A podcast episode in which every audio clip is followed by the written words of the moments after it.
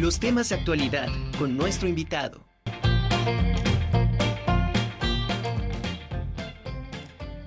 Continuamos en la conjura de los necios y bueno, ahora platicaremos con el maestro Gustavo Efren Mier Reyes, catedrático de la Facultad de Derecho de nuestra máxima casa de estudios. ¿Cómo estamos, maestro? Bienvenido a la conjura de los necios. Hola, buenas tardes. ¿Cómo está usted? Agradezco la invitación. Muy bien, gracias maestro. Pues ahora a escucharlo a usted con este tema tan interesante, fiscalización en materia electoral. ¿A qué nos estamos refiriendo?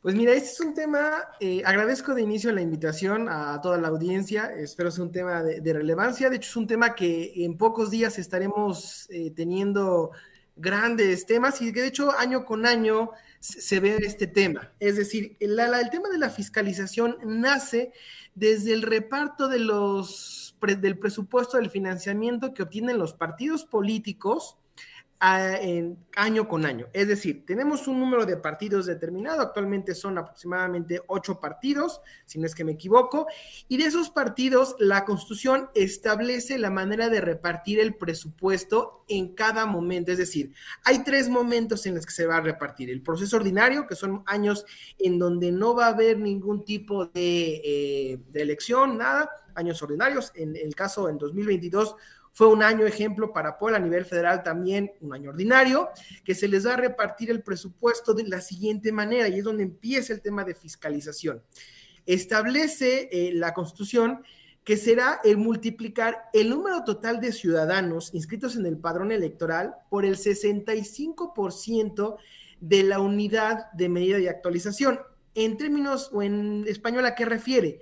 Multiplicar lo que hace un año eran 96 pesos aproximadamente por el total del número de personas escritas en el padrón electoral. Eh, ahí habría que, que, checar el número, pero estamos hablando que son miles de millones de pesos lo que se reparte. Esa primer cantidad, el 30%, se va a repartir de manera equitativa a todos los partidos. Entonces ya se reparten y el otro 70% se va a repartir de acuerdo al número de votantes que tenga cada uno de los partidos y que se van a reflejar en, la, en el tema de diputados. Entonces agarran y toman el 100% de, de, los, de los votos emitidos y empiezan a repartir. Por eso vemos ahora que, por ejemplo, Morena, el, que el partido actual en el gobierno y con la mayoría en la Cámara de Diputados, obtiene aproximadamente dos, casi dos mil millones de pesos de presupuesto en el año. Si a eso le sumamos que al año siguiente en algunos estados, como por ejemplo el Estado de México, se vienen elecciones, se le suma el proceso electoral eh, y en este proceso electoral cambian las cosas. Se pone ahora otro nuevo presupuesto, el destino se dan en esas cantidades y eh, se hacen los cálculos de acuerdo a los porcentajes que establezcan cada organismo de electoral. ¿A qué me refiero con esto? Dicen, ok, cada uno de los candidatos, si hablamos de, de la elección del gobierno del Estado de México, lo que va a pasar el año que viene en, a nivel nacional y aquí en el propio Estado, se va a establecer las cantidades o los topes máximos que van a poder gastar cada uno de los candidatos de cualquier partido. No importa si estamos hablando que es un partido chico, un partido, un partido, un partido mediano. En español, ¿a qué refieres? Bueno, una vez que inicie el proceso electoral, se va a, le van a otorgar un tope máximo de pre-campaña, que es un periodo en donde se está haciendo la elección del candidato que será electo. Después, en el intercampaña es donde no se puede hacer eh, ningún tipo de propaganda, lo que llamamos actos anticipados de campaña, y luego viene el periodo de campaña. En este momento es cuando se va a establecer los topes máximos en donde que se pueden gastar. Para hacer un ejemplo, hace un año, dos años casi ya, eh, me tocó participar en una elección a diputado local y teníamos en el distrito un tope máximo de 256 mil pesos de gastos de campaña. Que aquí viene, por una parte, lo que refiere que le va a dar el, el instituto a los partidos y los partidos tienen que destinarlo a cada uno de los candidatos. Pero aquí viene un tema muy interesante. Si bien es cierto, nosotros tenemos un tope máximo, no el tope tiene que ver todo con el dinero que les va a proveer el partido, que les asumo en su momento les proveyó el instituto. Este dinero tiene que ver directamente con, y aquí es donde entra un tema más todavía intenso con el tema de fiscalización, tiene que ver con la parte de los recursos públicos o de los recursos particulares. Y dentro de los recursos particulares puede ser las aportaciones que dan personas que son afines a la causa del candidato o aportaciones voluntarias que hace el propio candidato, que no pueden rebasar del tope el 50%. Es decir, si yo tengo 256 mil pesos, lo máximo que podrá aportar en términos particulares será 50%, aproximadamente eh, hay unos 180 eh, mil pesos, una cosita más, no, estoy sacando 125 mil pesos, un poquito más, un poquito menos de lo que se puede aportar. Hasta aquí está todo claro, está todo entendido pero ahora viene la parte de la comprobación. Eso ha tenido una evolución bastante grande. Si nosotros analizamos en años anteriores, era, era un tema muy, que, no había mucho control, es decir, aportaban como querían, habían aumentos, de repente habían campañas que tenían muchísima publicidad, muchísimo perifoneo este, en televisión, tenían cualquier cantidad de, propaganda que incluso ya fue, ha sido regular esa parte, ahora no, ahora se debe regular, ahora te dicen, ok, te inicio, ¿quieres tener este, publicidad? Sí, cualquier persona que te entregue la publicidad debe de estar inscrito en un padrón de proveedores del instituto. Si no está inscrito en el padrón de proveedores, no puedes, no puedes utilizarlo. Entonces puede haber una infinidad de personas que te pueden proveer un servicio o te pueden proveer de mercancía y puede ser más barato.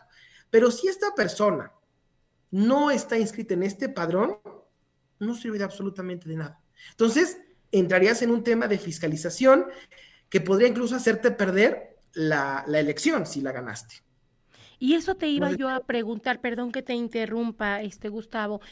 Eh, este, este punto realmente se respeta porque, bueno, eh, en, en, en, la vida real en ocasiones pues se sabe que hay eh, pues personas que son afines a tal o cual partido político y de repente pues esos recursos se van a, determinados este, proveedores, ¿no?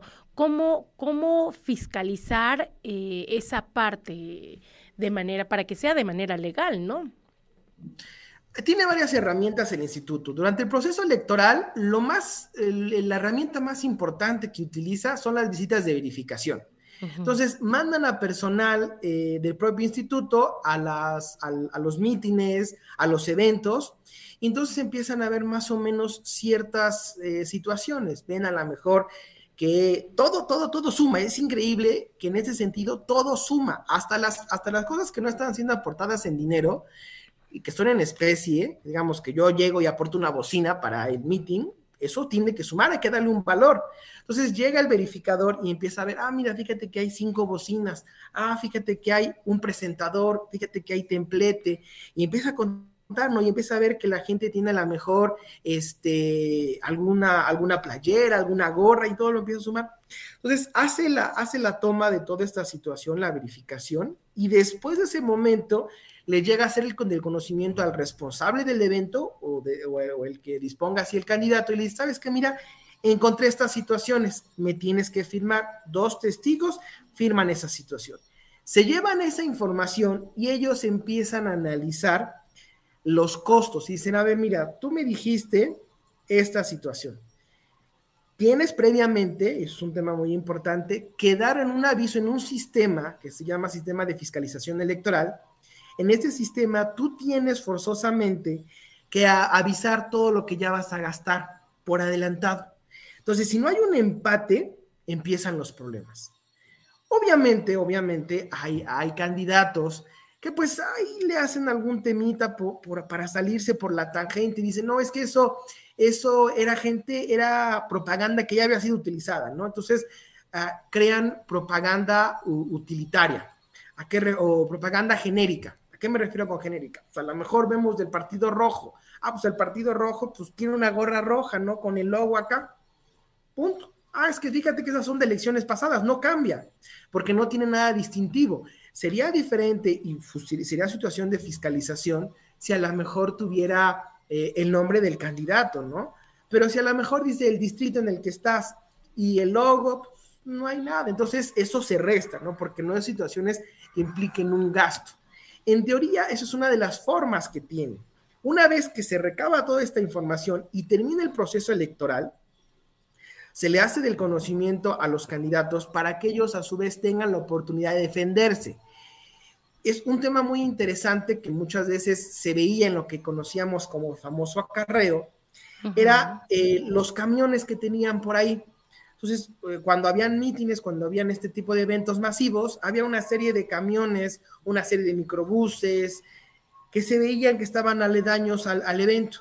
Entonces, esos también suman, porque se entiende que se está gastando, se está erogando ciertas cantidades de dinero para poder hacer la contratación. Entonces, eso se toma nota y se le da aviso al, al, candidato para que el candidato diga lo que su derecho de interés convenga. Hasta ese momento está todo bien, ¿no? Pero cuando no lo desvirtúa, empieza a sumar un tema de tope de gastos de campaña. Entonces empiezan a sumar, fíjate que esto cuesta tanto, esto cuesta tanto. ¿Cómo lo hacen? ¿Cómo calculan ellos? Pues es relativamente fácil. Ellos ya tienen estándares en donde la propaganda saben cuánto cuesta. ¿no? Sabes que a lo mejor hacer 100 gorras te cuestan 200 pesos. Estoy hablando por hablar, ¿no? Ah, bueno, 200 pesos, ¿no? ¿Cuántos gorros? Pues más o menos calculábamos en el, en el área en el que estaban las personas, eran tantas personas, pues más o menos tanto, ¿no? Son este 500 gorras. Ah, pues ya tenemos 500 pesos, ¿no? Y así iban sumando, pum, pum, pum, pum, pum, hasta que tenían las cantidades finales. Eso ahora pasa por la unidad de fiscalización. La unidad de fiscalización lo evalúa, lo que dijo la parte, lo que dijo el visitador, hace un avalúo y establece las cantidades y si es dañino. Y aquí viene un tema muy interesante que donde, donde empieza la parte de la autoridad de la fiscalización.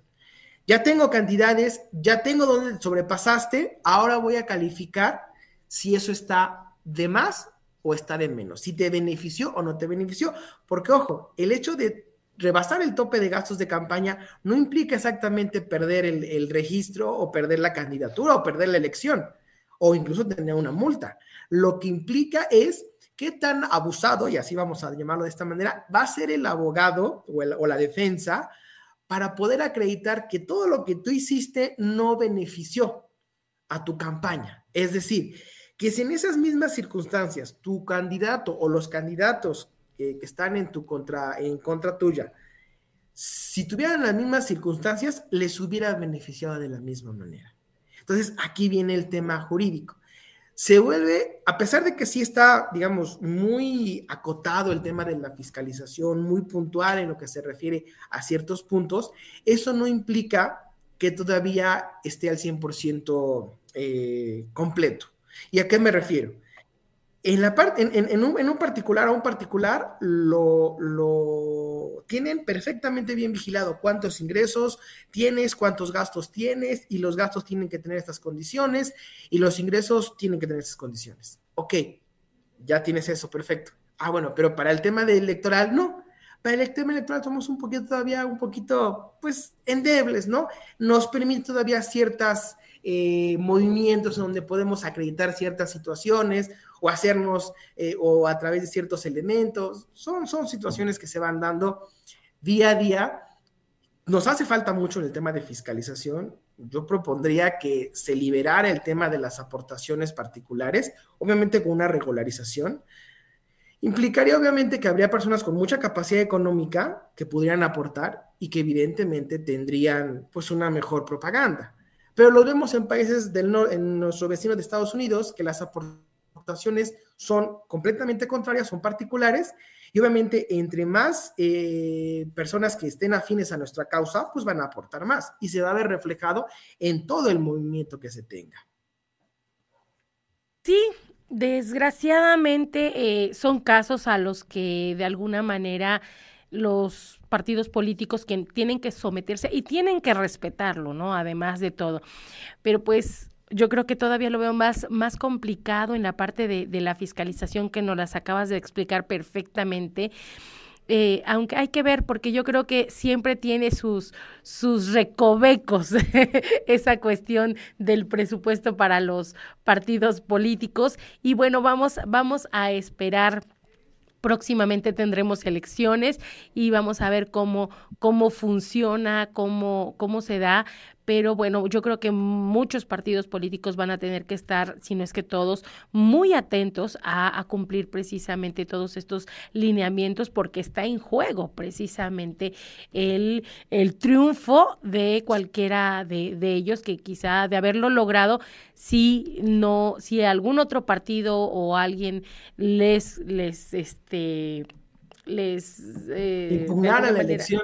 Exacto, sí, se la, se la tumban, valga la expresión, ¿no? Entonces hay que estar pendientes. Pues te agradezco mucho, maestro Gustavo, te lo agradezco esta explicación y estaremos pendientes. Yo creo que después haremos otra entrevista contigo ya posterior a, elecciones para que nos hagas un análisis, va a ser muy interesante de cómo, cómo se da precisamente esta fiscalización. Muchísimas gracias. Muchísimas gracias por la invitación a, usted, a todo su auditorio. Le agradezco mucho y cuando guste estoy atento y listo. Perfecto. Pues muchísimas gracias, maestro Gustavo Efren Mier Reyes, catedrático de aquí de la Facultad de Derecho de la UAP.